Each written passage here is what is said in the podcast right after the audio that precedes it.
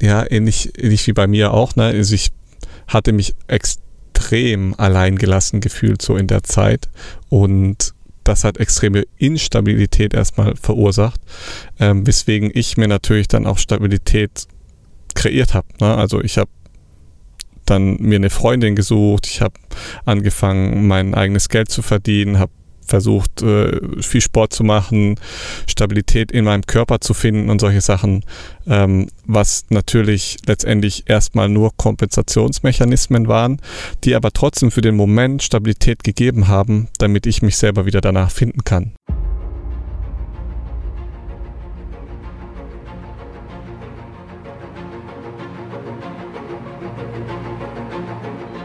Lebensliebe.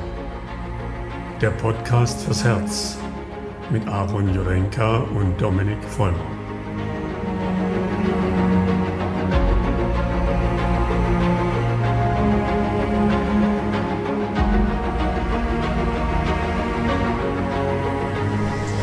Guten Morgen aus dem Herzen von Italien von meiner Seite. Griechenland. Äh, und Griechenland, äh, mitten auf einer kleinen Insel sitzt äh, mein mein Im Freund im Herzen, Mittelmeer. im Westen, geprägt, geprägt von der Sonne. Ähm, ihr seht, wir sind im Bei Süden. einer Brise von Westen. Ja, wir versuchen euch, wir versuchen Ja, euch ja. richtig mitzunehmen in den Süden. Äh, für alle, die jetzt etwas nördlicher von uns sind. Ich glaube, ähm, wir haben es gerade richtig gut, Aaron. Das müssen wir uns nochmal bewusst machen. Und deswegen versuchen wir euch mitzunehmen. Ja. Die Energie fließt um uns rum. Ähm, und ich glaube, wir versuchen heute mal die Energie an euch zu transportieren und zu sagen, das Leben ist schön, wir lieben das Leben und das wollen wir heute mal mit reintragen. Das fühle ich gerade sehr, weil ähm, ich nehme es vorweg, es ist Olivenernte, es ist die Zeit, wo mein Herz, Uh. ich, ich weiß nicht, wie ich sagen soll, ich habe so, ich habe ich habe so viel Glücksmomente, wenn, wenn die Olivenernte ist, ist es, ist es wirklich unfassbar. Ich weiß nicht, was da bei mir passiert. Ähm, äh, vielleicht ist es was Epigenetisches, das werden wir noch für euch analysieren. Aber jetzt erstmal herzlich Vielleicht willkommen. warst du mal eine Olive. Schön, dass ihr da seid. Und ihr wisst, Lebensliebe ist nur 50% mit mir. Aber was brauchen wir noch? Ein frisches Aaron aus Rhodos. Aaron, hey, wie fühlst du dich? Gut, danke. Sehr Sehr, gut. Äh, es ist warm, die Sonne scheint, ein leichter Wind geht und es ist sehr, sehr warm im Bus. Deswegen lass uns nicht allzu lang warten. Ich glaube, wir haben schon wieder 27 Grad und es ist echt, also es ist, glaube ich, es, es stand irgendwo jetzt neulich, es ist der wärmste Sommer, äh, der, der wärmste Herbst Mhm. seit 15 Jahren hier in Griechenland. Also es ist richtig warm Wow. für Ende, äh, Mitte November, Anfang November. Ja, das ist spannend, weil Ja. bei, bei uns ist das, ich würde sagen, es ist sogar eher überraschenderweise, ich würde sagen, fast tendenziell ein bisschen kühler als letztes Jahr. Also wir haben ähm, ja so gute 14 bis 17 Grad immer zwischendrin. Ähm, und da hatten wir letztes Jahr, muss ich sagen, erinnere ich mich noch fast sogar über 20 Grad. Aber Krass. ey, das ist Energie, wir haben Wind, äh, richtig Wind, was die Olivenernte noch energetischer macht oder ich würde sagen fast sogar ein bisschen schwieriger. Ne? Also ich glaube, ihr könnt es euch vorstellen, Ja. zu ernten mit äh, Wind und Netzen und Olivenfangen und Ja. ähm, das hat nochmal eine ganz neue Dimension gerade. Also, ja. Spannend, auf jeden Fall. Schön, da gibt es jetzt frisches Olivenöl. Ja, wir haben ähm, den ersten Erntetag Das hinter uns. Das war Freitag. Ab Montag Mhm. geht es wieder weiter, weil die Mühle dann wieder offen hat. Wir gehen ja jeden Abend zum Pressen. Und am Montag holen wir das Mühl von Fre also das holen wir das ähm, Öl von Freitag ab, weil wir die Kanister Ja. da gelassen haben, weil das dauert ja immer so zwei Stunden, bis die Pressung durch ist. Und dann holen wir unser Ja. Öl von Freitag, äh, das frisch gepresst wurde, am Mhm. Morgen ab, also morgen. Und ich bin Ja. sehr, sehr gespannt. Ich bin sehr gespannt. Also folgt uns auf Instagram, damit ihr live dabei seid, wenn wir das frische Olivenöl testen. Und natürlich muss ich, Ich Aaron noch was gespannt. schicken dann wieder, ne? Dass du Ja, das ist jetzt wieder die Frage, Ah, schickst du es mir oder hole ich es mir wieder ab? Ja, Letztes es. Jahr war es so, du hast mir geschickt Ja. und dann bin ich Ja. direkt nach Hause. Man weiß ja nicht, wann der Aaron da kommt, also deswegen, ich ich wollte gerade sagen, und vor weiß allem, es gerade auch nicht. ich, ganz ehrlich, gerade wo du irgendwo auf Rodos unterwegs bist, bis da, glaube ich, Olivenöl landet. Ja, ja, ja. Forget about it. Ja, da kannst du noch mal eine Woche dazu rechnen. ne? Ja, ist wirklich Ich wüsste so. auch nicht, wo, wohin du es dir schicken solltest. An Strand Grad 365 Nordost, bitte. Schwierig. Wir machen einfach, wir versuchen Flaschenpost zu machen. Ich fahre zum Meer rüber und Ja, das könnte tatsächlich noch Das, funktionieren. ey, das wäre so funny. Weißt du, ich schreibe so deinen Namen drauf und ich so als Ja. Information, also wenn diese Flasche zu dir gelangt, der kriegt einen Finderlohn. Das wäre doch mal cool. Der Finderlohn ist das Öl. Genau, das wäre cool. Kriegt einen Schluck vom Öl. Der, der darf das Öl dann behalten. Aber er muss dich vorfinden. Ähm, ja, schwierig. Schw- Schwierig. Schwierig. Ja, Aaron, du wolltest was sagen. Erzähl Vor allem, wenn mal. er diesen, Po- vor, vor allem, wenn er diesen Podcast hört, ist er immer eine Woche zu spät da, wo ich jetzt bin. ja, wir, wir haben ja, ähm, Ja, so ein bisschen Str Struggle gehabt noch äh, für alle Apple Podcast-Zuhörer. Ähm, Mhm. Ich weiß nicht warum, aber Apple hat irgendwie unseren Podcast teilweise später veröffentlicht, äh, teilweise auch viel später und ähm, sorry dafür. Wir wissen nicht genau warum, aber jetzt läuft wieder alles ganz normal. Deswegen, ähm, ja, manchmal ist es komisch, falls ihr euch wundert, warum keine Folge online kommt. Schreibt uns bitte gern immer eine Nachricht ähm, weil wir kriegen das manchmal auch gar nicht mit. Wir denken halt, wir, wir planen ja immer die Folgen, laden die hoch und dann ist das äh, irgendwie online, aber ja, in der Regel klappt das ja auch alles so. Also auf Spotify klappt das immer sehr gut. Bei Mhm. Apple scheint es manchmal ein bisschen länger zu dauern, bis da Änderungen erscheinen oder bis da der Podcast scheint. Mhm. Naja, wie dem auch sei. Heutiges Seltsam. Thema Bulimie. Nee, nicht seltsam, Bulimie. Heutiges Thema seltsam. Bulimie. Äh, Bulimie, Äh. ja, wir haben, wir haben euch abstimmen lassen. Ne? Also auch da, Ja, ne? ihr genau. habt gesagt, ey, ne, wenn wir jetzt mal über Essstörungen sprechen, wir hatten es ja mal ein bisschen angeteasert, dass wir über drei Thematiken in den Essstörungsbereichen sprechen möchten. Und dann hatten wir zur Auswahl Bulimie, Anorexie und also Anorexia nervosa und zum letzten Adipositas. Und ihr habt entschieden, ja, Bulimie. Bulimie machen wir zum Anfang. Bulimie ist der Start. Und we- weißt du, was mir jetzt gerade noch, noch einfällt? Ja. Ich habe, ähm, wir haben ja letzte Woche über mentale Gesundheit geredet. Ja. Ähm, also falls ihr den, den Podcast noch nicht gehört habt, äh, hört da gerne mal rein. Ich finde den, den Talk sehr, sehr gut. Mhm. Der ist sehr, sehr gut geworden. Ähm, und ich habe jetzt zufälligerweise, ähm, also für euch praktisch vor fünf Tagen, ein Video veröffentlicht ähm, auf YouTube, BTC, wo es um eine Pflanze geht, die gegen Angst hilft. Also Hm. Angst, Panikattacken und Stress, also die so- sozusagen so ein bisschen ähm, zentralisierend wirkt, Mhm. Die Mitte findend wirkt. Und das ist, finde ich, eine sehr, sehr spannende Pflanze. Also falls ihr da ähm, noch mal mehr erfahren wollt, hört da gern mal rein, schaut da gern mal rein. Und ich hatte ähm, auch noch eine Zuhörerin, äh, Zuhörerfragen auf meinem anderen Kanal bekommen, auf dem Aaron Jurenka Kanal, wo jemand gesagt hat, sprecht doch mal über Reizdarmsyndrom und das habe ich Mm. auch gemacht. Mhm. Ähm, weil Reizdarmsyndrom ist passt, es hat, hat alles was mit Essen zu tun, irgendwie, Essen und Verdauen. Mhm. Und äh, deswegen ähm, wollte ich euch das mal noch mitgeben. Wer an Reizdarm oder jemand kennt, der an Reizdarmsyndrom leidet, ähm, auch ein sehr spannendes Thema. Mhm. Aber heute wollen wir bei Bulimie bleiben und ich will euch da einen schönen Satz einer alten Weisheit mitgeben. Damit wollen wir heute beginnen. Mhm. Und dieser Satz heißt, den kennt wahrscheinlich jeder, Vorbeugen ist besser als heilen. Und vorbeugen heißt letztendlich sich freiwillig beugen. Das heißt, ich beuge mich, bevor die Krankheit mich dazu zwingt. Mhm. Und ich finde, das ist so ein guter Satz, der, ich denke, wenn wir gerade heute über Bulimie sprechen, den man sich immer wieder so ein bisschen bewusst machen darf, dass Kranksein letztendlich zu unserer polaren Welt dazugehört. Mhm. Ja, das heißt, genauso wie Gesundheit und genauso wie Tod zum Leben.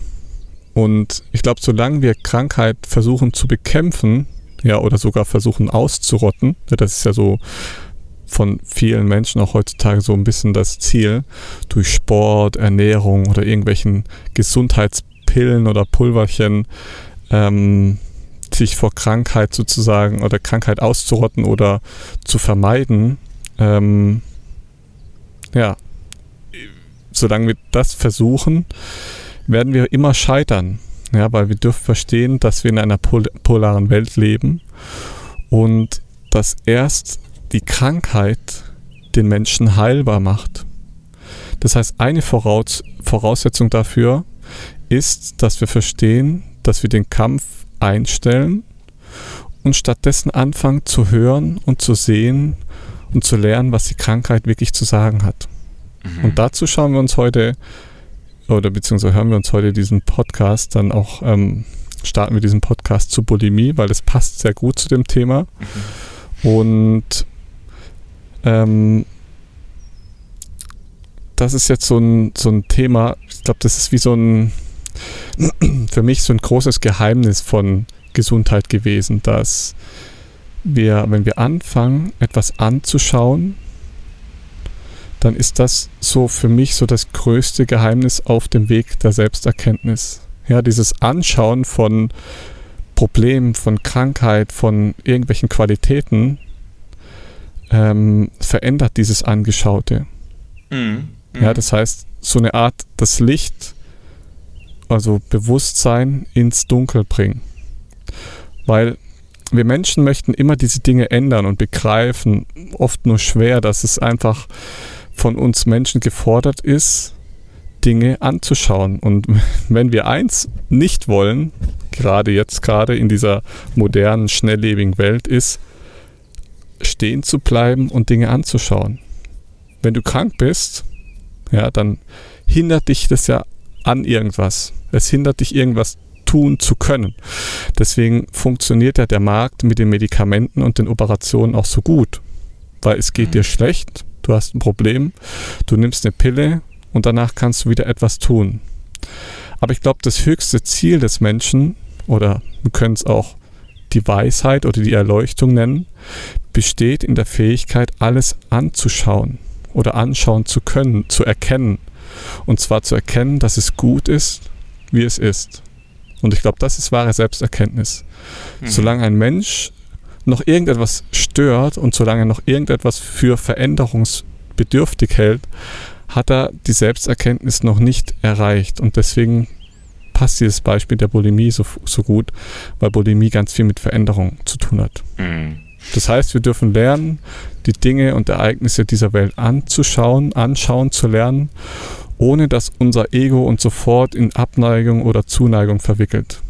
Ja, das ist, das ist glaube ich, ganz wichtig. Mhm. Ja, es passt ganz gut. Also du hast ja ein paar Punkte angesprochen, also auch vor allem auch am Anfang ähm, die Angst. Und dann natürlich, mhm. und eben zur Angst kommen wir gleich noch, also was auch gerade Bulimie betrifft, ist auf jeden Fall auch eine Erkrankung oder sagen wir mal eine Störung, die extrem auch mit Angst korreliert. Können wir uns gleich angucken. Ähm, aber wir können ja mal vorwegnehmen, was Bulimie überhaupt ist. Und ich fand es so spannend bei ähm, mhm. der Bezeichnung der Bulimie, weil sie tatsächlich ähm, zu der psychosomatischen ähm, Störung gehört. Also es ist nicht etwas Somatisches, was wir erklären würden jetzt von der medizinischen Seite, sondern ganz klar Psychosomatisches. Und damit eigentlich ist es eine psychische Erkrankung. Und das macht es eigentlich sehr interessant, ähm, weil da nochmal einfach sichtbar wird, wie ähm, ja, wie spannend wir halt kategorisieren. Und damit gehört die Bulimie eigentlich zu den Essstörungen, aber mit der Grundursache halt einfach die Psyche. Und das Spannende ist, ähm, dass die Bezeichnung der Bulimie ähm, einfach geprägt ist von dem Purging, also was so viel heißt wie herbeigeführtes Erbrechen. Ähm, und deswegen nennt man es, und das ist sehr, sehr spannend von den drei Begrifflichkeiten, deswegen wollte ich das so ein bisschen hervornehmen, die Essbrechsucht. Also das heißt, wir haben dieses, eigentlich fast dieses diese Völlerei als Thema mit dabei, also dieses Überessen, dann das Erbrechen und es geht um eine Sucht. Na, also es sind so drei Begriffe, ähm, die da mit drinstecken, die, die für mich so sinnbildlich sind von dem, was passiert. Und ähm, das Spannende ist, dass es quasi auftritt in diesem späten Jugendalter, Jugenderwachsenenalter. Die Mehrzahl, auch hier müssen wir hervorheben, 95% sind Frauen. Das ist auch sehr spannend. Wobei man sagt, ähm, von der Statistik her, die Dunkelziffer bei den Männern wird sehr hoch sein. Also auch da sind wir wieder. Wie ne, immer. Wie immer. Äh, wer geht ins Krankenhaus, wenn dann die Frauen, ne, lassen sich helfen. Ähm, und das Spannende ist, und das fand ich sehr, sehr interessant, dass die Anorexiefälle bei, ähm, mhm. ähm, bei der Bezeichnung jetzt im Krankenhaus ähm, waren 2021 bei, also immens bei 9600 Fällen und bei Bulimie bei circa 1450 oder so. Also Bulimie in, mhm. im Krankenhaus nachher viel, viel geringer, aber das ist jetzt nur quasi nachher in der Hospitalisierung im Krankenhaus. Ja. Und das fand ich interessant. Ja. Also klar, die Anorexie ist natürlich viel schneller, ich sag mal dann nachher lebensbedrohlich. Sichtbar. Sichtbar. Ja, genau. Na, der Mensch ist ähm, völlig, ähm, ich sag mal, am Gehen. Und bei der Bulimie ist es so ein bisschen schleichender. Das heißt, wenn, wenn dann da, im, ich sag mal, im, im Krankenhaus nachher, ich sag mal, du aufgenommen wirst, dann ist es schon sehr, sehr weit fortgeschritten. Also auch da, aber interessant fand ich halt einfach dieses, ähm, dieser Vergleich auch zwischen weiblich und männlich. Ähm, wobei auch da muss ja. ich hinzufügen, äh, definitiv die Dunkelziffer bei den Männern, würde ich sagen, deutlich höher. Und mhm. mh, mm, das Spannende, was man dazu sagen muss, jetzt gerade bei der Bulimie, man kann da auch einfach, ich sag mal, reinrutschen. Ähm, sehr häufig gekoppelt an diese Diätrückkopplungen. Ähm, es geht einfach um dieses Gewicht. Ne? Das ist so dieses Thema, diese Sichtbarkeit nach außen. Ähm, und sehr offen, deswegen kommen wir zu dieser Suchtkomponente, übermäßiges Sporttreiben, ähm, Nutzen von äh, Medikamenten, also diese Appetitzügler, Abführmittel, Entwässerungsstoffe. Also ich, ich sagen wir es mal so, ich glaube, die, die digitale Welt, die moderne Welt hat sowohl alle Essstörungen. Teil dazu beigetragen. Richtig, ja. hat ähm, dieses Fass zum Überlaufen gebracht. Was ich sehr interessant finde, wir werden ja noch über die Anorexie sprechen, finde ich diesen Peak von 2020 auf 2021, also wo wir eine Verdopplung mhm. der Fälle haben der Anorexie. Das finde ich, das mhm. gibt mir so ein, so ein krassen, krasses äh, Ausrufezeichen. Ähm, aber auch dieses spannende Thema jetzt bei der Bulimie, definitiv, die, die, und das meinte ich mit dieser Angst, die Angst vor Gewichtszunahme. Ähm, und mhm. dann kommt eigentlich dieser Griff zu diesen ähm, unangemessenen, unangemessenen Gegenmitteln. Und dann rutschst du natürlich in diese Sucht rein. Na, du sagst, okay, ähm, es geht ums Gewicht, na, das ist das Thema. Und das wird natürlich getriggert durch Social Media noch mehr. Ne? Also dieses, wie soll ich mhm. eigentlich aussehen? Äh, wie sehen die, ich sag mal, die Hyper-Influencerinnen aus?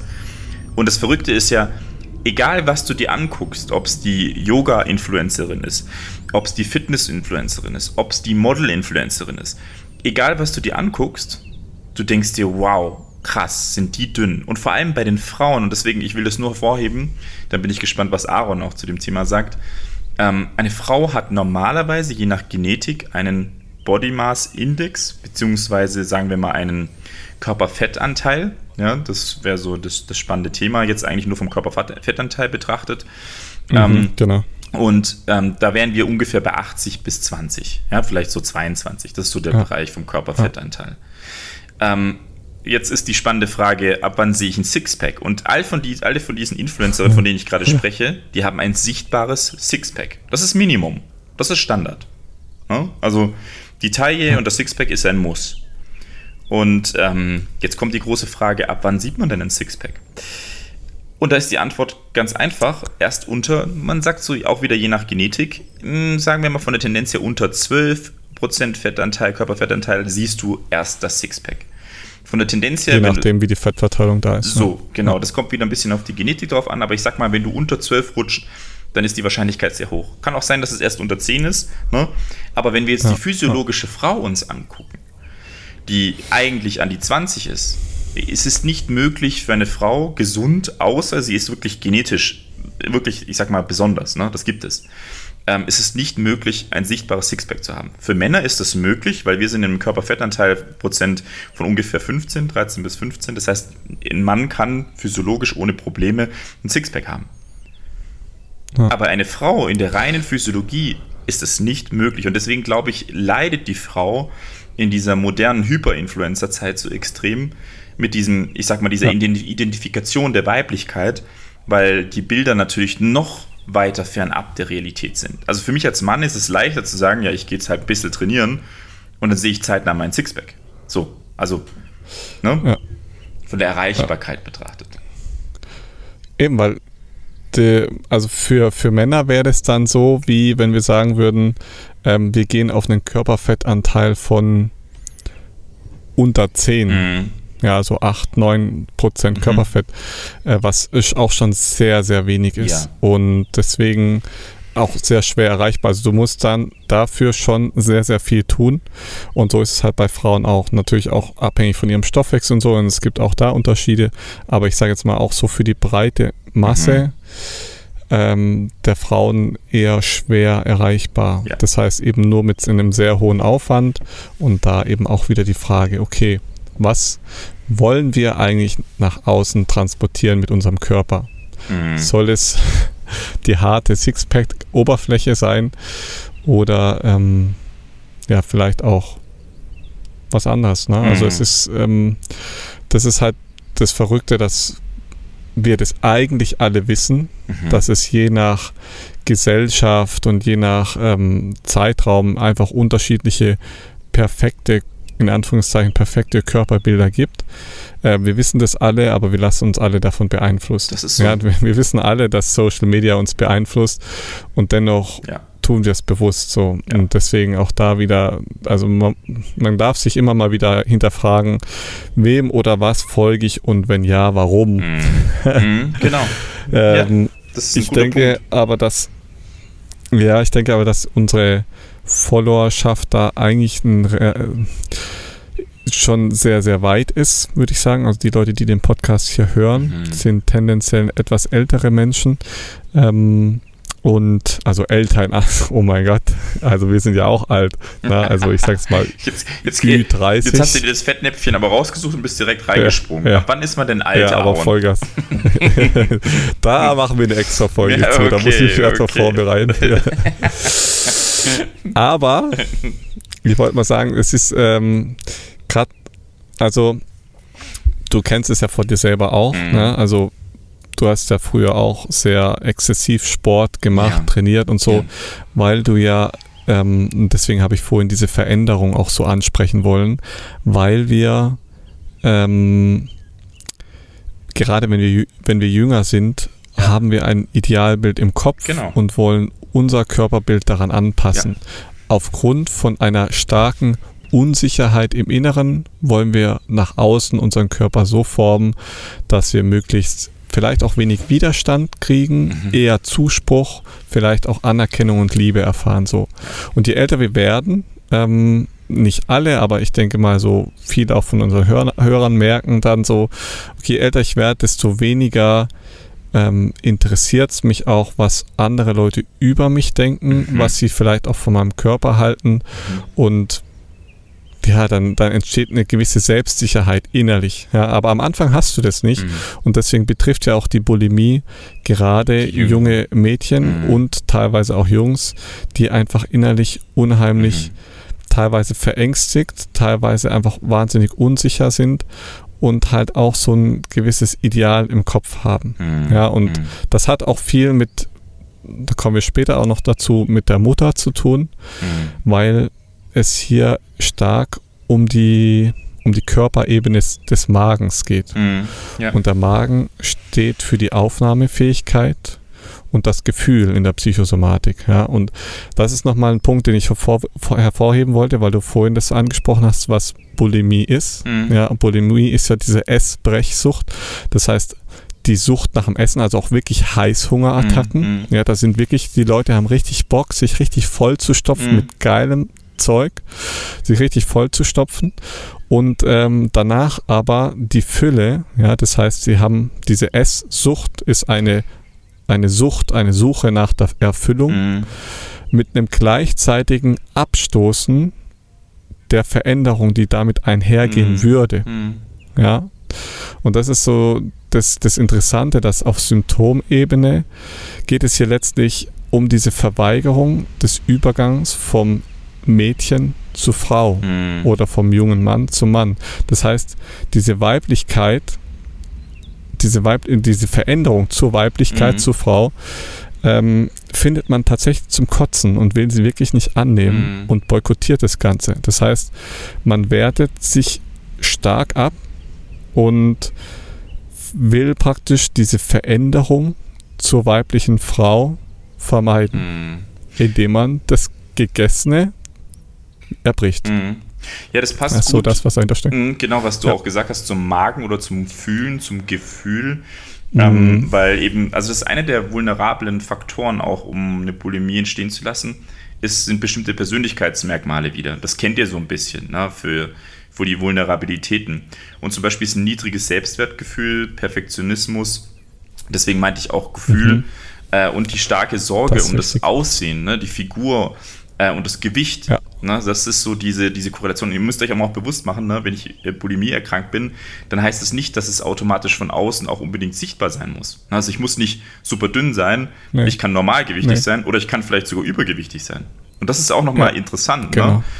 was so sehr zeigt, wie sehr das mit der Psyche zu tun hat oder was du auch angesprochen hast, dieser Identifikation, ähm, wie, weißt du, dieser Übergang zum Mann oder zur Frau-Werdung ähm, und da, da mhm. spielt es eben mit rein, genauso wie der andere Risikofaktor, die familiäre, der Risikofaktor. Äh, wie wird eigentlich quasi von meinen Angehörigen oder meinen Eltern zum Beispiel überbetont, was ein Idealbild ist zum Beispiel. Oder das schlankes Aussehen in der Familie angesehen ist oder sowas. Ne? Und das erzeugt natürlich auch wieder Druck. Und wenn ich vielleicht in der Kindheit dann schon so, ja. ah, du hast aber ein kleines Bäuchlein, ne? Bin ja ein kleiner Dickerle oder sowas. Ja. Na, stell dir mal vor, das wird dir entgegengebracht. Das ist es. Ne? Mhm. Also die Botschaft. Da habe ich tatsächlich auch so, ein, so eine Klientin, die ähm, genau das erlebt hat, mhm. dass sie als Kind ganz oft ähm, ermahnt wurde, nicht mehr zu essen mhm. oder sie sei zu dick. Mhm. Ja. Und was daraus resultiert ist, ist natürlich eine Abneigung gegen dicke Menschen. Also da ging es dann auch wirklich so drum, dass ich ihr eine Situation aufgezeigt habe. Sie steht vielleicht äh, sie steht vielleicht an der Kasse ja, und ähm, bezahlt gerade und neben ihr stellt sich eine weitere Frau an die Kasse, die ist sehr, sehr übergewichtig und kauft ganz viel Schokolade und Süßigkeiten ein. So. Und dann ist die Frage so, okay, was passiert in dem Moment in dir? Was denkst du über diese etwas übergewichtige Frau? Und ich glaube, das sind genauso Bilder, die wir, also so, so Situationen, in denen wir uns selber auch immer wieder ganz stark beobachten können, was passiert, wenn ich einen reichen Typen in einem geilen Auto sehe? Was passiert, wenn ich eine etwas übergewichtige Frau an der Kasse sehe? Was passiert, wenn ich einen sportlichen jungen Typen sehe? So, das heißt, ähm, da sind wir wieder in diesem Werten drin. Mhm. Ja, das heißt, wir mhm. bewerten unser Umfeld und jede Wertung bindet uns an die Welt der Form und führt zum Haften. Das heißt, solange wir haften, sind wir vom Leid nicht erlösbar. Mhm. Das heißt, wir bleiben unheil und sogar krank. Und solange bleibt auch unsere Sehnsucht nach einer besseren Welt und der Versuch, die Welt zu verändern und so weiter. Ja, das ist alles, das spielt da schon rein. Und schon ist dieser Mensch irgendwie wieder verfangen in der Illusion der Spiegelung, weil er glaubt an diese Unvoll Unvollkommenheit der Welt und merkt gar nicht, dass nur sein Blick also die Sichtweise auf die Welt oder auf die anderen Menschen unvollkommen ist. Mhm. Das heißt, er hindert sich selbst daran, diese Ganzheit zu sehen. Das heißt, wir dürfen selber an uns arbeiten und äh, an uns äh, unsere, unseren Blickwinkel so verändern, dass wir mhm. die Ganzheit erkennen und ja, da so, ein, so einen gewissen Gleichmut üben. Und mhm. Gleichmut meint da nicht, ähm, also Gleichmut meint die Mitte der Polarität aufzusuchen und ähm, von hier aus, also von der Mitte aus, beide Pole einfach zu betrachten. Mhm. Und diese Haltung ermöglicht uns auch innerlich heil zu werden, ja, weil solange wir anfangen, diese Frau an der Kasse, die übergewichtig ist, zu verurteilen mhm, genau. und zu bewerten, genau. zu sagen, oh, die ist aber und so und so ja, und der ja. hat aber zu viel Muskeln, der hat zu viel Fett, der ja. hat so was, was ich. Und das ähm, passiert ähm, andauernd werden, in unserer Gesellschaft, ne? Um das mal hervorzuheben. Ja. Andauernd passiert das so das beiläufig, ne? Ah, meinst, meinst du, meinst du die Fette? Meinst du die Fette, ne? Genau. Das heißt, wir bewerten ständig unser Umfeld mhm. und merken dabei gar nicht, dass wir damit uns selber ständig bewerten. Mhm. Ja, das heißt, wir erlauben uns, die dünne Frau, die als Kind gehört hat, äh, du darfst nicht dick sein, mhm. merkt gar nicht, ja. dass sie sich selber gar nicht erlaubt, auch etwas mehr auf den Rippen zu haben und wundert sich dabei, dass sie vielleicht in eine Essstörung abweicht. In eine Essstörung. Sie hat immer ein schlechtes Gewissen, wenn sie Schokolade isst. Sie hat immer ein schlechtes Gewissen, wenn eine Tüte Chips auf und sie darf nicht und so. Wisst ihr, was das für ein Druck, Enge und Spannung in euch erzeugt? Ja. Und äh, das ist, glaube ich, das, was äh, wirklich krank macht. So dieses, diesen, dieser Druck, der sich dann mhm. innerlich auch aufbaut und diese, diese Enge und das ist ja letztendlich nur eine Enge vom Geist, die sich dann auf den Körper überträgt. Mhm. Ja, ist spannend. Ähm, also ich denke, das, das ergibt total Sinn. Und ähm, ich möchte an der Stelle einfach auch nochmal ähm, hervorheben, wie sehr, also ne, wie sehr wir quasi das als Gesellschaft befeuern ne, mit dieser Kultur, die wir entwickeln. Mhm. Und ich finde, dann ist es auch nicht verwunderlich, ähm, dass wir die extreme Anstiege in diesen Bereichen haben. Und ähm, ich kann da gleich mal einen Erfahrungsbericht oder ich sag mal einen, eine, eine, Anekdote von einem ähm, jungen Menschen ähm, vorlesen. Mhm. Und dann können wir uns das daran mal anschauen. Ich wollte nur hervorheben und auch bevor ich das vorlese, ähm, dann können wir das ja zusammen mal analysieren, ähm, wollte ich hervorheben, und du hast es schon angesprochen, der Magen. Der Magen ist die, die mhm. Kerngeschichte dieser psychosomatischen Erkrankung. Und deswegen fand ich es so gut, dass du das gesagt hast, weil ähm, der, der leidet am meisten. Also natürlich leidet der ganze Körper, aber wer am meisten leidet, ist der Magen, weil, das könnt ihr euch alle vorstellen, wenn ihr esst, wir schlucken herunter, der, der jetzt arbeiten muss, ist der Magen. Das Problem ist, Magensäure und Mageninhalt sollte niemals im Idealfall den anderen Weg gehen, außer es ist etwas mhm. Schlechtes, es ist etwas drin, was der Magen schon früh erkennt und sagt, schnell raus damit, weil es ist zum Beispiel kontaminiert was sehr schlau ist, und dann soll es raus. Wenn ich es aber erzwinge, dass es rauskommt, beginnt ein Teufelskreislauf, der für alle, die ähm, Bulimie entwickeln, und das ist besonders bei dieser Erkrankung, nicht wie bei den anderen Erkrankungen, vor allem bei der Bulimie, dass der Magen mhm. quasi seine Inhalte wieder nach oben transportiert und damit aber auch die Magensäure, die der Magen ja produziert, um eigentlich euren Magen ähm, also alles, was ihr an Nahrung Den aufnimmt, Inhalt zu verdauen. So ist es, zu verdauen, fort, es vorzuverdauen, bevor wir nachher weiterkommen. Ja? Ähm, aber diese Magensäure ist sauer, oder das sagt ja schon Säure. Ja? Aber die ist so ähm, ähm, acidotisch, also so säurehaltig, dass sie eigentlich niemals in den Ösophagus gelangen sollte. Vielleicht habt ihr mal was gegessen, wo ihr einen kurzzeitigen kleinen Reflux, das ist das kurzzeitige ähm, Hochkommen von Magensäureflüssigkeit Auf, aufstoßen, aufstoßen mhm. und dann kennt man das so ein bisschen. Ne, so, boah, ey, wie eklig sich das anfühlt. Wie, wie nenne ich das? Fast teilweise, es kann sich wie so ein Brennen anfühlen. Das ist so dieses klassische Gefühl, so ein Retrosternales hinterm Brustbein im Brennen, manchmal sogar in der Kehle nach oben. Und das fühlt sich richtig eklig an. Und da spürt man eigentlich, dass gerade diese Säure in den Ösophagus, also in die ähm, Speiseröhre gelangt und jetzt passiert etwas, was nicht passieren sollte. Ähm, die, quasi wird die Magen, die Magen, der Mageninhalt bzw. die Säure kommt jetzt an die Schleimhaut der Speiseröhre. Und das ist extrem ungünstig. Und das nächste ist, was sehr ungünstig ist, dass dieser am Mageneingang haben wir einen kleinen Muskel. Das ist die Cardia. Oder eigentlich sagt man eigentlich der Mageneingangsmuskel, jetzt auf Deutsch gesagt. Und der muss ja die ganze Zeit öffnen. Das heißt, ich zwinge diesen Muskel zum Öffnen. Das heißt, der verlernt auf der Dauer auch gut zu schließen. Das heißt, beginnt man einmal mhm. mit dem Erzwingen von Erbrechen, ist die nächsten Male nur ein kleiner Schnipsel und du wirst erbrechen. Und damit ist es ein Teufelskreislauf. Mhm. Den wieder zu unterbrechen, ist unglaublich schwierig. Das wollte ich nur vorwegnehmen da ist Fasten dann wieder eine gute Möglichkeit, aber ja, ja. anderes Thema. Und ähm, ich, also ich habe nachher noch ähm, was für dich, was ich sehr, sehr spannend fand, ähm, worauf ich gestoßen bin. Und ihr kennt alle das, glaube ich, das E. coli-Bakterium. Ähm, und es mhm. scheint, also es gibt ja auch diese gesunde äh, Belagerung und wenn die zum Beispiel zu viele werden, dann können wir zum Beispiel ähm, gerade eine, ich sag mal, krankhafte Veränderung am Duodenum entwickeln. Wenn die Verlagerung vom E. Mhm. coli-Bakterium ähm, gerade für den, den Pylorus zum Beispiel kann das extrem gefährlich werden, also den Magenpförtner, der im Magenausgang kommt. Ja.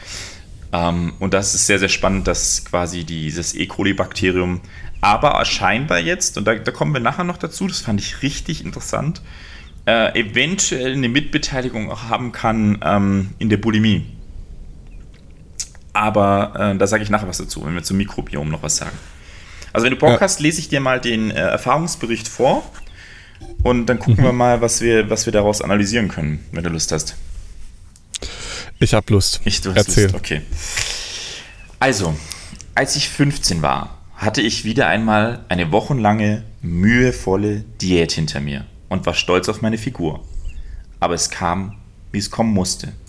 Ich war zu einer Geburtstagsparty eingeladen und es schmeckte mir so gut, dass ich hinterher das Gefühl hatte, zu platzen.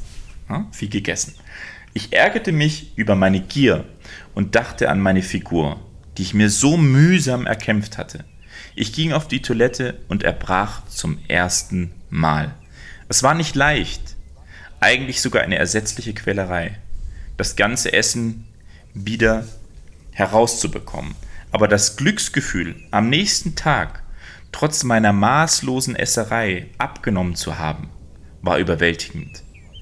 Das war der Anfang der Bulimie, der Anfang eines grausamen Weges, den ich irgendwann nicht mehr verlassen konnte. Mhm. Krass, oder? Ja, das trifft es halt sehr, sehr gut. Mhm.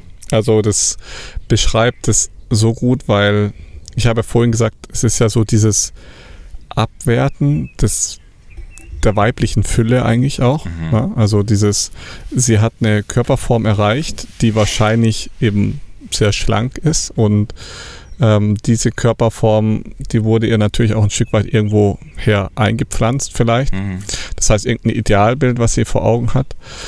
Und letztendlich neigt sie dazu, diesen weiblichen Pol abzulehnen. Mhm. Das ist das, was da passiert. Ja. Ähm, und diesem Ideal hinterher zu rennen, weil äh, bei unter 15% Körperfett als Frau rumzurennen, Mhm. ist eben eher ungesund und ich sage jetzt mal eher unüblich.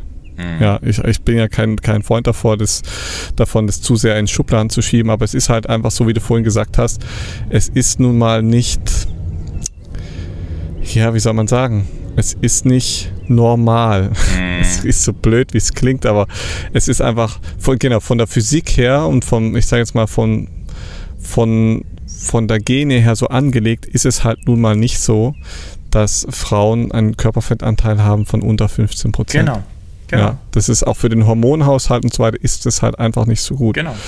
Und was sie jetzt da beschreibt, ist letztendlich, sie hat auf seelischer Ebene eine große Suche nach Erfüllung. Ja, das beschreibt Mhm. dieser Heißhunger. Es schmeckte so gut. Ich will mehr davon und ich will mich füllen mit Essen. Ja, also Mhm. mit Nahrung.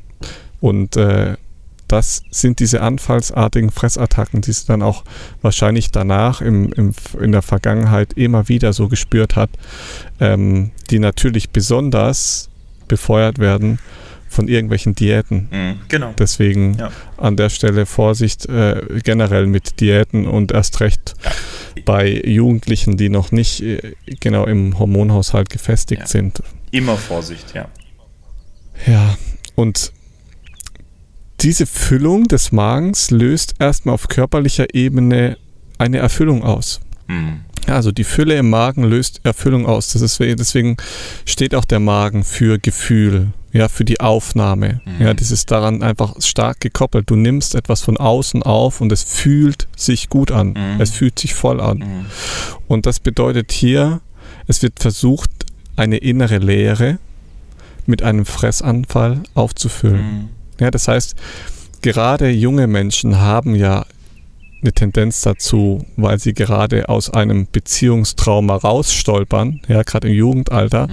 Jedes Kind hat im Jugendalter, äh, in jungen Jahren als Kind irgendwelche Beziehungstraumen durchlebt und sie stolpern da so raus und äh, fangen natürlich an zu kompensieren. Der Junge fängt vielleicht an, Proteinchecks zu trinken und gehen trainieren und das Mädchen fängt an, Diäten zu machen und zu fasten. Ja. Und im Anschluss daran, ja, an diese Fressattacke, ja, an, diesen, an diese innere Le Leere zu füllen, beginnt die betroffene Person sich aber gegen die Weiblichkeit in dem Fall zu entscheiden und zu wehren. Und merkt, ah, da will ich eigentlich gar nicht hin. Ich will eigentlich vielleicht auch gar nicht so werden wie meine Mutter. Mhm. Und wehrt sich dagegen und erbricht das Ganze. Und wenn man jetzt diesen gesamten Ablauf objektiv so beschreiben wollte, dann sprechen wir von einem krampfhaften Nehmen und Geben. Das heißt, die Betroffenen fühlen einen sehr starken Drang nach Einheit, was dieser schnelle Wechsel zwischen dieser Askese, also diesem Erbrechen, Erbrechen ist auch ne- im Sinne ja, von einer Reinigung zu betrachten, und diesem orgenhaften sich vollfressen, ja, Mhm. diese, diese Fülle, ja, was diese Ganzheit auch darstellt. Und das ist so dieser Konflikt, ja, das heißt, es entsteht letztendlich so ein massiver Konflikt zwischen dieser materiellen und zwischen dieser geistigen Welt. Oder anders beschrieben, würde ich sagen, es besteht ein Problem mit der Polarität auf der Suche nach der Mitte, mhm. ja, nach Einheit. Und das ist ja letztendlich eine Ursuche, die eigentlich jeder Mensch in sich trägt, die aber unterschiedlich dann ähm, auch ausgelebt wird. Mhm. Das heißt, letztendlich wird auf der falschen Ebene nach Bestätigung, Belohnung und Liebe gesucht, statt sich wirklich für die Liebe zu öffnen. Mhm. Das ist das, was passiert. Mhm. Ja, vor allem, um das nochmal hervorzuheben, wenn du jetzt gerade Liebe ansprichst, dieses, diese Komponente mhm. der, der Eigenliebe, des eigenen Leibes, na, ich sage jetzt bewusst mhm, Leib genau. und nicht Körper. Ja. Ähm, weil das steht in dieser großen Disparität, sich eigentlich quasi genau anzugucken und zu sagen, so, okay, ich stehe ich steh jeden Morgen auf die Waage, ich habe ein Idealbild und ich forme meinen Körper dafür, also genauso wie ich mir das, äh, ich sag mal, im Idealbild vorstelle. Also ich, ich muss da auch immer so ein bisschen an den, an den Bodybuilder denken. Ne? So diese, äh, mhm. äh, diese Muskeldysmorphie. Da gibt es auch einen, äh, eine, quasi eine, eine, Erkrankung, die das sehr gut beschreibt. Also das ist die Muscle Dysmorphia. Das heißt, ähm, der Bodybuilder sieht sich im Spiegel, aber er, er hat immer das mhm. Gefühl, er ist zu, ähm, er ist zu, zu, zu, dünn. zu, dünn. beziehungsweise zu wenig muskulös. Und in einer gewissen mhm. Form ähm, passiert das wahrscheinlich ähnlich von der Grunddarstellung her, dass ähm, das eigentlich ein verschobenes Eigenbild ist von der Wahrnehmung, auch in der Polemie. Mhm. Ich sehe mich im Spiegel und ich sehe eigentlich nur Probleme. Ich sehe nur Problemzonen. Ich sehe nur, also ich sehe nicht, ich gucke mich nicht an und denke mir so, ich liebe mich, wie ich bin. Und natürlich, sagst und das, du hast es vorhin schon angesprochen, es passt genau zu dieser Zeit, zu dieser jüngeren mhm. Zeit. Wenn wir, wenn wir jung sind, sind wir genau da vulnerabel. Und deswegen ist es genau diese Zeit, wo eigentlich ein, ein junger Mensch benötigt oder von uns auch benötigt, dass wir ihm signalisieren, hey, ich liebe dich so, wie du bist. Und das, das, das müssten, müssten wir so früh in diesen Kindern oder in den Jugendlichen auch implantieren hm. oder es versuchen, ne, dass, dass das mehr, ja, weißt mehr wächst. Ne? Und genau das ist das, was fehlt. Ne? Und weißt du, was genau in dieser Zeit passiert? Nee, ja, in dieser Pubertät. Mhm. Ähm, kennt, glaube ich, jede, je, jeder, jedes Elternteil kennt es. Die Kinder kommen in die Pubertät. Mm. Das Kind wird schwierig. das Kind kann vielleicht auch nicht mehr so geliebt werden, mm. wie es es eigentlich bräuchte, weil es mm. fängt plötzlich an, seine Eltern zu spiegeln. Mm. Es fängt plötzlich an, Verhaltensweisen zu zeigen, die die Eltern seit Beginn an, vielleicht selber seit ihrer Pubertät, an sich abgeneigt mm, mm. haben, in den Schatten verdrängt haben. Und dann wird dieses Kind plötzlich schwierig, wenn es plötzlich eine in Anführungszeichen freche Klappe hat und ähm, plötzlich schlagfertig wird oder nicht mehr immer das lustig und nett tut, was Papi und Mami sagt.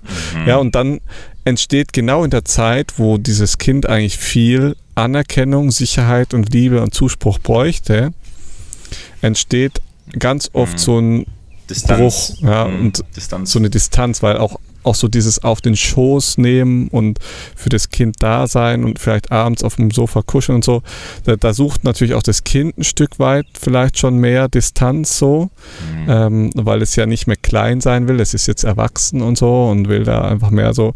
Aber ich glaube auch in der Zeit ist es ganz wichtig, dass man da ganz viel drauf aufpasst, ähm, dass die Nähe und Liebe immer noch in irgendeiner Form ausgetauscht ja. wird. Ja. Und das, Sonst ja, ähm, ja. fehlt die Sicherheit krasser im Leben, Punkt. die Stabilität. krasser Punkt, wo, ähm, also ich, ich ist jetzt schwierig, glaube ich, ähm, wie ich jetzt als Elternteil wäre mit meinem pubertierenden äh, ja. Individuum. Aber ich glaube, es ist schön zu wissen als Elternteile, was, was man selber da in dieser Phase durchgemacht hat. Das haben wir alles durchgemacht. Und das ist genau das Problem, was ich so häufig sehe. Wir werden älter und wir vergessen es einfach. Wir vergessen es. Ja. Wir, sind, wir denken plötzlich, wir sind, wir sind jetzt halt Erwachsene und plötzlich ähm, haben wir mhm. vergessen, Moment mal, ich war ja auch jung. Scheiße, ich habe ja auch gelitten. Hey, das war eine echt harte Zeit. Mhm. Und da hat sich aber auch niemand hingehockt und hat gesagt, ja komm, ähm, da, ich will mal Nähe zu dir aufbauen. Auch wenn du dich mir gegenüber vielleicht scheiße verhältst, na, dass du mich vielleicht äh, mhm. Distanz zu mir suchst. Aber trotzdem mhm. macht es was mit dir als Individuum, wenn du vielleicht morgens deinen Vater oder deine Mutter siehst, die dich in den Arm nimmt und sagt, hey, ich liebe dich so, wie du bist, ich finde dich schön, du bist ein schöner Mensch. Und natürlich findest du das nicht angenehm. Du denkst dir, mm, äh, mm, dann mal lieber Distanz. Aber es macht etwas. Und ich glaube, da kann man auch jedes Elternteil ja, nur motivieren. Genau. Ähm, auch wenn eure Kinder sagen, hey, lass mich in Ruhe und erzähl mir das nicht und pipapo. Das ist ja eklig. Genau, das ist doch widerlich oder, ja. ne? Es macht im ja. Kern etwas, weil es, es gibt trotzdem dieses Gefühl, oh, Moment mal, ich kriege von den wichtigsten Menschen in meinem Umfeld, kriege ich zu hören, und auch wenn es die Großeltern noch dazu sind, die sagen mir, ich bin schön, ich bin schön. Und alleine das zu hören, das macht was mit uns. Auch wenn wir es vielleicht in dem Moment nicht glauben. Ja, das, ne? das ist, glaube ich, auch ganz wichtig. Deswegen ähm, sind da die Großeltern oder halt auch mhm. Bezugspersonen, ja. Die einen vielleicht nicht jeden Tag sehen, auch immer wieder, glaube ich, ganz wichtig für die Kinder, mhm. die so sagen, ach, bist du gewachsen, ach, bist du ein starker mhm. Kerl geworden oder was weiß ich. Mhm. Weißt du, das sind auch so mhm. diese ganzen Zusprüche, die du auch von außen kriegst. Ähm, ja. Ich glaube, das ersetzt nicht das von den Eltern, aber es bestätigt vielleicht nochmal das von den Eltern und dann hörst du es nochmal irgendwie anders. Ja. Und äh, deswegen, ich glaube auch so Tante, Onkel und so weiter sind da ganz wichtige ja, ja Bezugspersonen, auch wenn du sie nicht so oft siehst, ja, die total. dir ähm, immer wieder so Feedback geben. Total. Und das kreiert Stabilität. Ja. Und das ist schon nochmal ein Unterschied. Ähm, so, ja, ähnlich, ähnlich wie bei mir auch. Ne? Also ich hatte mich extrem alleingelassen gefühlt so in der Zeit. Mhm. Und das hat extreme Instabilität erstmal verursacht, ähm, weswegen ich mir natürlich dann auch Stabilität kreiert habe. Ne? Also mhm. ich habe dann mir eine Freundin gesucht, ich habe angefangen, mein eigenes Geld zu verdienen, habe versucht, äh, viel Sport zu machen, Stabilität in meinem Körper zu finden und solche Sachen, ähm, was natürlich letztendlich erstmal nur Kompensationsmechanismen waren, ja. die aber trotzdem für den Moment Stabilität gegeben haben, damit ich mich selber wieder danach finden kann. Absolut. So, ähm, der Worst Case wäre natürlich in dem Moment, dass du dann abrutscht und äh, deine Stabilität in ja komischen Freunden mit komischen Drogen wiederfindest. Ja. Ne? Das ist die andere, ja, ja. andere so, Möglichkeit, die es da gegeben hätte. Ja, und ich, ich glaube, da kommen wir an, das, an, den Kern jetzt der Geschichte, wo man sich natürlich fragt, was mache ich mit einem Menschen, der, der die Bulimie, ich sag mal, beginnt zu entwickeln oder sich in diesem Kreislauf befindet. Und was dieser Mensch braucht, er braucht Betreuung, ne? er braucht Halt, er braucht Unterstützung, sei es in Form von Gesprächstherapie, von Menschen, von Coaching, ne? dass, dass auch da von außen immer wieder aufgebaut werden kann, hey, es ist ein psychisches Thema mit dabei. Ne? Es, ist, es sind die, die ja, tiefen Themen. Fall. Wir müssen die erstmal aufarbeiten, wir müssen an den Kern ein bisschen rankommen. Äh, das müssen wir uns angucken. Und natürlich gehört dazu auch neu zu erlernen, was bedeutet Essen. die Symbolik von Essen. Wie kann ich neu lernen zu essen, ohne irgendwie zu denken, ich muss eine Diät machen. Also wie kommen wir wieder an die Emotionen, an das Fühlen, wo wir ja schon drüber gesprochen hatten, was ja Essen immer auch mit sich bringt. Es ist immer ein Gefühl. Ja, da will, da will ich euch nochmal ganz kurz mitnehmen. Mhm. Ich will das nochmal so zusammen zusammenfassen ja, und dann auch euch noch die Emotion mhm. mitgeben, die da mitschwingt. Ja, das heißt, diese Essbrechsucht hat sehr, sehr starke innere Ursachen wie die Fettsucht und Magersucht. Das mhm. haben wir mhm. vorhin schon so besprochen, ne? Anorexia, Magersucht oder Adipositas. Da sprechen wir noch drüber. Mhm. Aber das hat sehr, sehr große Parallelen, wie ihr später noch oder in den nächsten mhm. Podcasts dann auch noch hören werdet. Das heißt, die Betroffenen essen übermäßig, um sich vollständig zu befriedigen oder eben eine Art Liebe und Zuneigung wiederzuerlangen.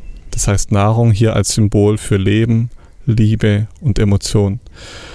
Ähm, ich glaube, das ist wichtig zu verstehen, wenn wir uns überlegen, wie kommen wir an solche Leute ran. Mhm. Ja, wie, wie, wie können wir die, auch wenn du jetzt ein Kind hast oder jemand kennst, der Bulimie hat, ähm, wie erreicht man die? Das ist, glaube ich, wichtig zu erkennen, was hat Nahrung dafür ein Symbol. Es ist Leben, Liebe und Emotion. Und welche Emotionen hinter der Bulimie stecken, da komme ich gleich noch dazu. Das heißt, sie versuchen emotional eine tiefgreifende Leere in sich zu stillen, vielleicht sogar einen Selbsthass, der so stark ist, so ein Ekel, so eine Verachtung, dass sie diese Leere um jeden Preis auffüllen wollen, wobei sie sich lieber von der Nahrung, dem Leben beherrschen lassen, als sich dem Leben zu öffnen. Ja, und das, äh, glaube ich, kennt jeder von essgestörten Menschen, dass sie sich lieber von der Nahrung beherrschen lassen, als sich dem Leben zu öffnen. Die sind ganz oft eher introvertiert und eher verschlossen. Ja, also du kommst ganz schlecht auch an sie ran. Also gerade bei Anorexia kenne ich auch so einige, äh, habe ich auch einige Erfahrungen gemacht, wo es unglaublich schwer war, ähm, überhaupt einen Kontakt herzustellen. Mhm. Und auf emotionaler Ebene geht es hier um die Emotionen Kummer und Trauer und die Wut. Mhm. Ja, das sind so die Gefühle, die Emotionen, die bei der Anorexia unbedingt mit angeschaut werden. Und zwar aufgrund von einem Gefühl der Isolation und Einsamkeit. Mhm. Ja, das heißt, Menschen, die Kummer, Trauer und Wut empfinden aufgrund von Isolation und Einsamkeit, da sind wir nämlich wieder beim Thema, was wir gerade eben besprochen haben, mit diesem Nähe suchen. Ja, das heißt auch dem Kind das Gefühl der Nähe mitgeben Mhm. und ähm, ihm das Angebot dalassen, Nähe zu ihm zu geben, ist unglaublich wichtig. Mhm. Auch von anderen Bezugspersonen, also Oma, Opa, El ähm, Stie was weiß ich, ne, äh, Tante, Mhm. Onkel, ähm, dass dieses Gefühl der Nähe nicht anderswo gesucht werden muss. Ja. Ja, Und es- in Form ja. von Essen. Ich muss da nur Ja. kurz noch was dazu sagen, weil das tatsächlich zu einem der Auslösungsfaktoren auch im Nachhinein äh, statistisch gehört, ist ein frühzeitiger Verlust. Also ähm, dass die Trauer, Eltern. genau, also das Trauer, es kann auch Großeltern sein mit zwölf Verlust, wo einfach ein nahe, also ein nahenstehender Mensch ähm, verstirbt, kann mit eine Bulimie erzeugen. Also das, was nochmal zeigt, ne, das Trauer, Verlust, Mhm. ne, diese Emotion ähm, nachher übertragen werden kann, na, wenn natürlich die Verarbeitung denn in der Nähe nicht stattfindet. Ne? Ja, und ganz wichtig, es muss nicht mal unbedingt jemand sterben dafür. Ne? Also Mhm. es kann auch sein, dass sich Trennung. die Eltern trennen Mhm. Oder, ähm, da komme ich gleich noch dazu, eine Trennung der Mutter Mhm. dem Kind gegenüber Ja. In sehr frühem Kindesalter, komme ich gleich noch dazu. Das, das muss nicht mal eine räumliche Trennung oder so sein, das kann auch irgendwie noch äh, tief, genau. Mhm. Das heißt, diese Menschen mit Bulimie spüren eine tiefe Verachtung sich selbst gegenüber. Und diese Verachtung sorgt letztendlich für diesen Wunsch vom Erbrechen. Mhm. Das heißt, diese Erkrankten haben keine Lust mehr am Leben teilzuhaben. Mhm. Man möchte auch nicht mehr unbedingt Teil dieser Welt sein und fühlt sich nicht fähig, im Leben wirklich mal so richtig herzhaft zuzubeißen. Ja, und das auch drin zu behalten. Also ähnlich, ähnlich, ganz ähnlich wie bei der Anorexie. Also es besteht letztendlich so ein Kon Kontrollverlust von Wünschen und Emotionen.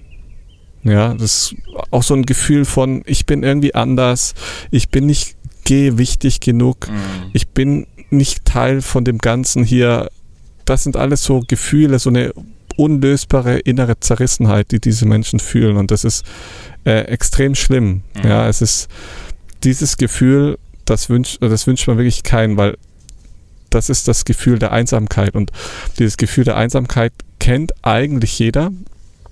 Aber in, wenn du emotional so vulnerabel bist, wie in zum Beispiel in dem Teenageralter, Mhm.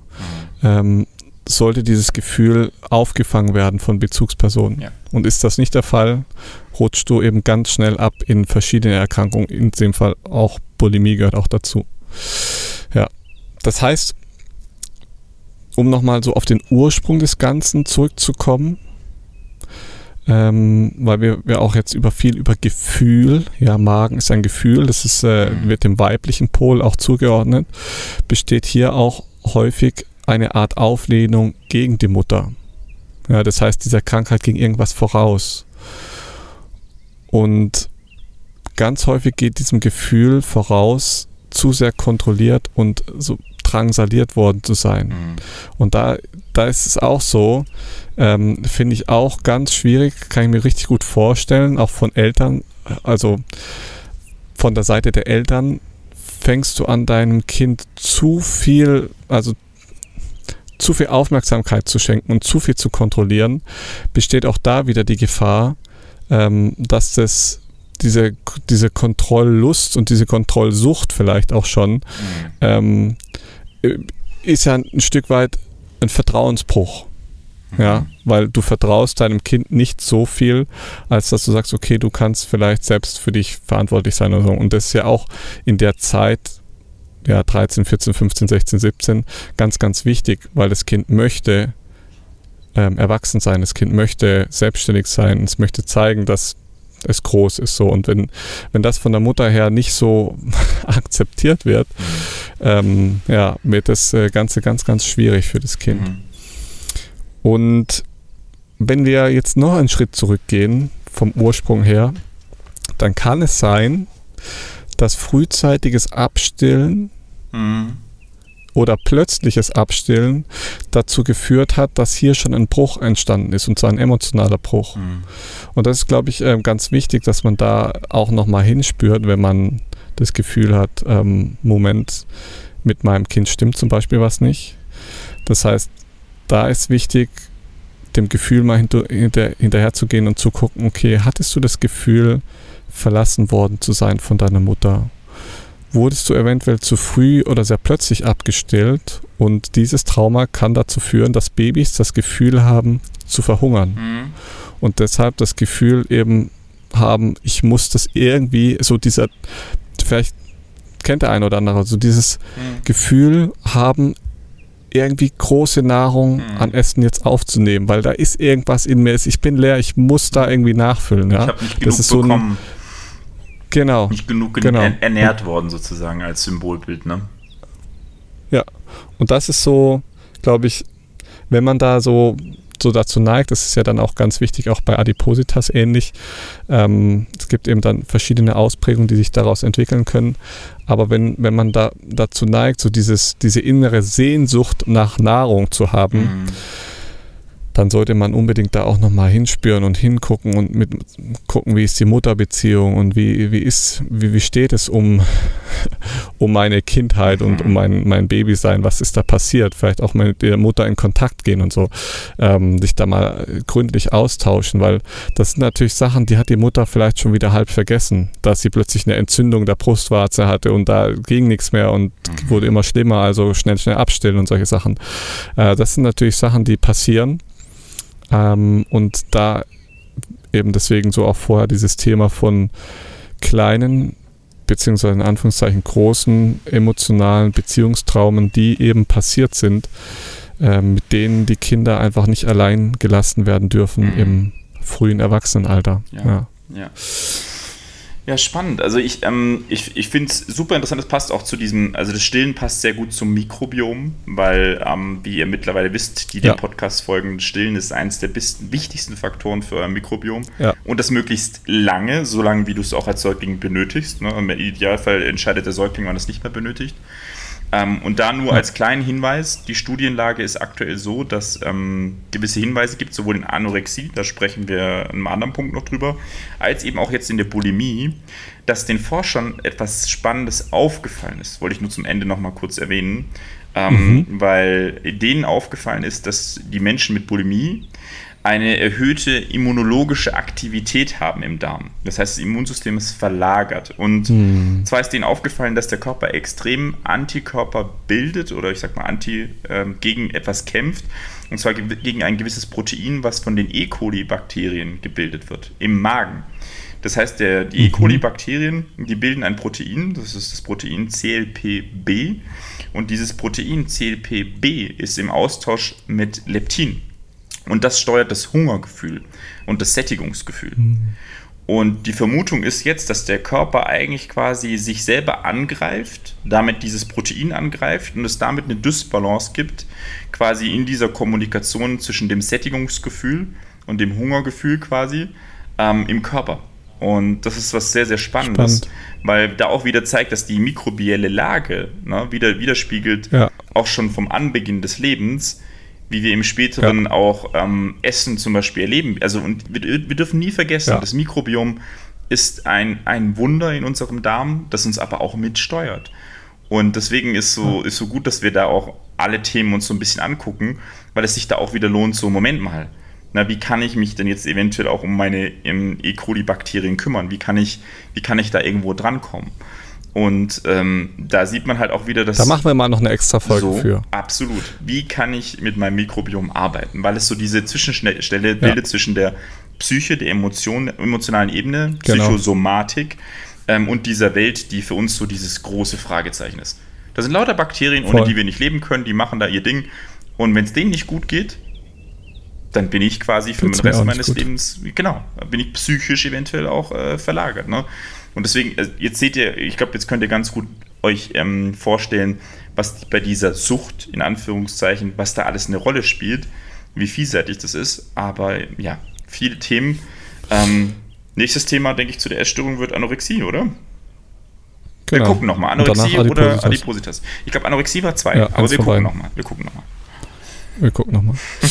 ähm, dann äh, machst du jetzt die Formalitäten und ich habe euch noch ein sehr schönes Wort zum oh, Schluss. Sehr schön. Ein schönes Wort zum Schluss, das freut uns doch. Also die Formalitäten, ihr kennt es. Ähm, schön, dass ihr bis hierhin zugehört habt. Geht äh, bei Patreon rein. Wir hauen sicher im Dezember für euch noch ein zweites Video raus ähm, für die Insights, für alles, der hm, die ja, Behind ja. the Scenes von uns wissen will. Ähm, ja. Und ja, kommentiert, ähm, gebt uns eine Bewertung. Ihr wisst, das ist immer, immer schön, wenn Bewertungen da sind, auch auf Spotify oder ähm, Apple Podcasts. Vielen, vielen Dank, dass ihr zuhört. Schaut bei Aarons Podcast rein, geht auf BTC. Ähm, vielen, vielen Dank für den Support. Ähm, und natürlich dir. Danke, Aaron. Was ist das Schlusswort? Hau raus. ja, ich habe ein, ein, ein schönes, äh, schönes Schlusswort. Mhm. Ähm, an, mein, an, an, der Stelle aber erst noch vielen Dank, dass ihr bis hierher zugehört habt. Schön, mhm. dass ihr mhm. dabei wart. Und das Wort zum Schluss heißt, Liebe ist das Erkennen der Einheit in einer Welt der Dualität. Mhm. Und ich glaube, das beschreibt es ganz gut, mhm. wenn wir uns auf die Suche der Liebe machen dass es nicht um Veränderung geht, sondern um das Erkennen. Das heißt auch erstmal das Anschauen. Mhm. Und wenn wir was erkennen wollen, brauchen wir erstmal die Sichtweise auf etwas. Mhm. Und nicht diese eine Sichtweise, sondern mehrere Sichtweisen. Ja. Und dann können wir erkennen, dass es immer mehrere Teile davon gibt, weil das Leben ist nun mal der Weg der Enttäuschung. Mhm. Ja, das heißt, bedeutet das Aufdecken der Täuschung. Mhm. Das heißt, den Menschen werden so lange Täuschung entzogen, eine nach der anderen, bis er die Wahrheit ertragen kann. Mhm. Und derjenige, der es wagt und erträgt Krankheit, Leid und Tod als treuen Begleiter, Freund im Hier mhm. und Jetzt zu sehen, zu erkennen, ja, der wird erleben, dass diese Erkenntnisse und diese Annahme ähm, nicht irgendwo in Hoffnungslosigkeit endet, sondern dass wir lernen, diesen Freund anzunehmen, der uns den Weg zeigt, die Heilung zu finden, die mhm. Einheit zu finden. Mhm. Ja. Und ich glaube, in dem Moment haben wir eine ganz andere Sicht auf Heilung und haben eine ganz andere Sicht auf Krankheit und hören auf, das wegmachen zu wollen. Und ja. so ist es hören auf zu kämpfen. bei der Bulimie, so ist es beim Rückenschmerz, so ist es beim Bandscheibenvorfall, beim Kopfschmerz, mhm. beim Nackenschmerz, beim Schulterschmerz.